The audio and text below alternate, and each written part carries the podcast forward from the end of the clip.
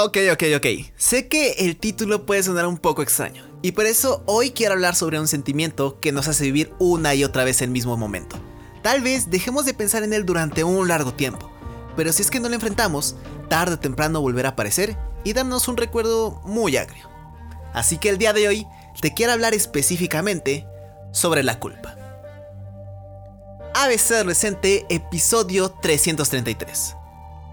Todos en algún momento hemos sentido culpa, que si perdimos alguna cosa o por no ser cuidadosos se nos cayó un vaso de agua o refresco.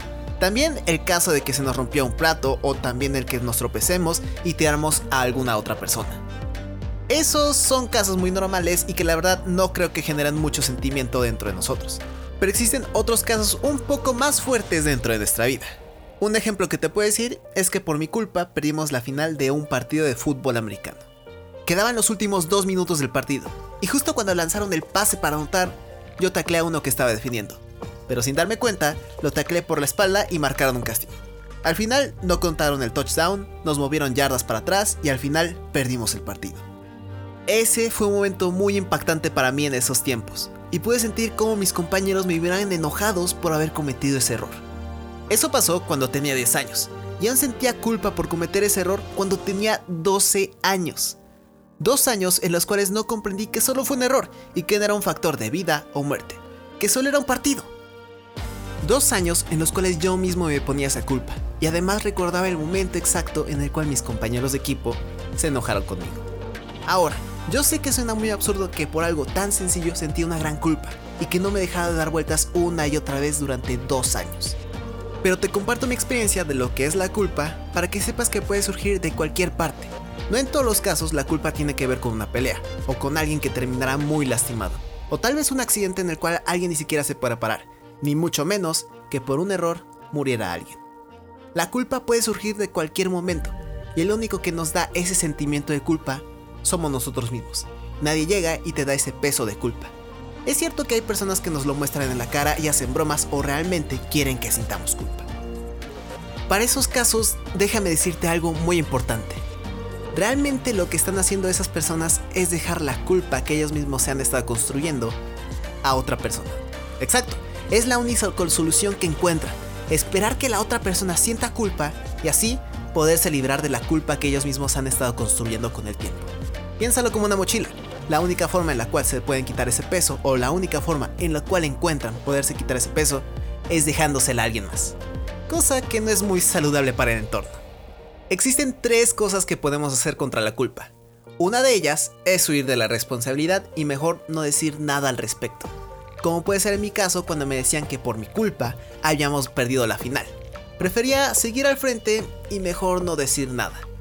Después, si es que no podía revivir de ninguna de las situaciones, lo único que hacía era mostrar que me sentía mal y nada más repetía lo que los demás decían de mí. Solo aceptaba que por mi culpa habíamos perdido y que todo se definía por mí y que por mi pésimo error no ganamos. Por último, y que es la más difícil de hacer para poder enfrentar la culpa, es aceptar nuestros errores. Sé que suena muy sencillo esto, pero déjame explicarte por qué es que esto puede llegar a ser más difícil de lo que suena. Para iniciar, el comentario de las demás personas influencia nuestra perspectiva de nuestros errores. Por ejemplo, todos mencionan mi gran error en los últimos dos minutos del juego. Pero nadie habla sobre los errores que se cometieron al inicio del juego, y también los castigos que tuvieron mis compañeros, sino que toda la culpa de haber perdido el partido cayó solo sobre mí, causando que no solo me enfrenta a mi pensamiento de culpa, sino que también al sentimiento de culpa que mis compañeros me han estado mostrando después del partido. Empecé aceptando que todo había sido culpa mía y que era una vergüenza haber cometido ese gran error. También que era mejor que dejara de jugar para que no volviera a suceder eso, y mejor no arriesgarme a hacer grandes jugadas. Es preferible solo quedarme a hacer lo menos posible para que no vuelva a suceder lo mismo por mi culpa. ¿Te das cuenta cómo lo que decían mis compañeros afectó mi perspectiva del pequeño error que había cometido? Me repitieron tantas veces que por mi culpa habíamos perdido, que al final también me lo decía a mí mismo y eso causó que me dejara de gustar jugar fútbol americano. Hizo que cada vez que fuera a entrenar fuera un campo de comentarios de culpa y frustración. Bien, te hablo de cómo es que enfrenté yo durante ese tiempo, mientras que tenía 11 años. Y la verdad es que no fue la mejor forma de enfrentarme a la culpa, el hacerme la víctima y lastimarme a mí. Entonces, ¿qué hubiera hecho ahora si es que pasara lo mismo? Lo primero que haría sería pensarme un tiempo lo que acaba de suceder. Después, ver los errores que cometí para que sucediera el accidente. Y también otras cosas que hicieron para que sucediera ese evento. Esto es para que tenga la presencia de cosas que estaban en mi control y cosas que no estaban en mi control. La utilidad de esto es para ver qué fue mi culpa y las cosas que no fueran mi culpa para no cargar mucho más peso dentro de mí. Además, esto me ayuda para aceptar que de los errores se aprende. Sé que suena muy técnico todo esto, pero si te digo un ejemplo, será mucho más sencillo de lo que parece. Digamos que estamos en la cafetería con nuestros amigos. Todos estamos comiendo y pasando un muy buen rato.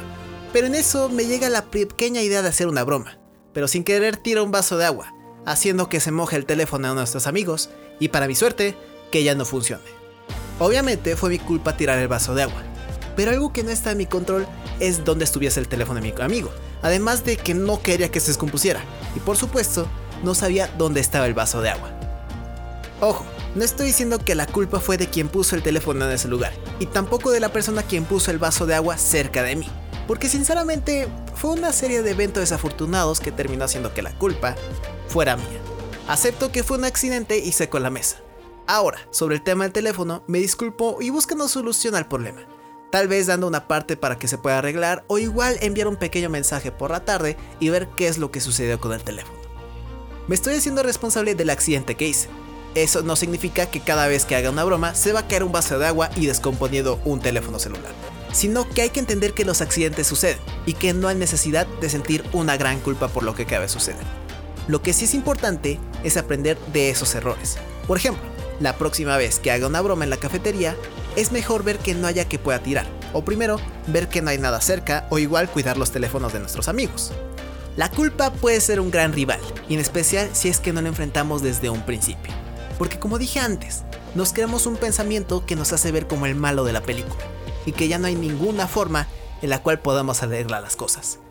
Parte del poder seguir adelante es aceptar que cometemos errores, pero no dejar que ese sentimiento de culpa viva en nosotros toda nuestra vida y tengas miedo de hacer nuevas cosas. De los errores se aprende. Algunos serán más grandes, otros más pequeños, pero cualquier culpa que no se atiende desde un inicio puede ser un gran problema en un futuro no muy lejano. Así que vive, aprende y no dejes que ese sentimiento de culpa te encierre en un mundo de miedos, sino que utilízalo como un momento de aprendizaje y de poder de madurar. Recuerda que lo que nos hace increíbles es la capacidad de aprender de nuestros errores. Y eso es todo por el podcast de hoy. Si te gustó y quieres escuchar más, ve a abcadolescente.com. Recuerda que este podcast se sube los lunes, miércoles y viernes. Yo soy Andrés y recuerda que todos, pero absolutamente todos, cometemos errores. Adiós.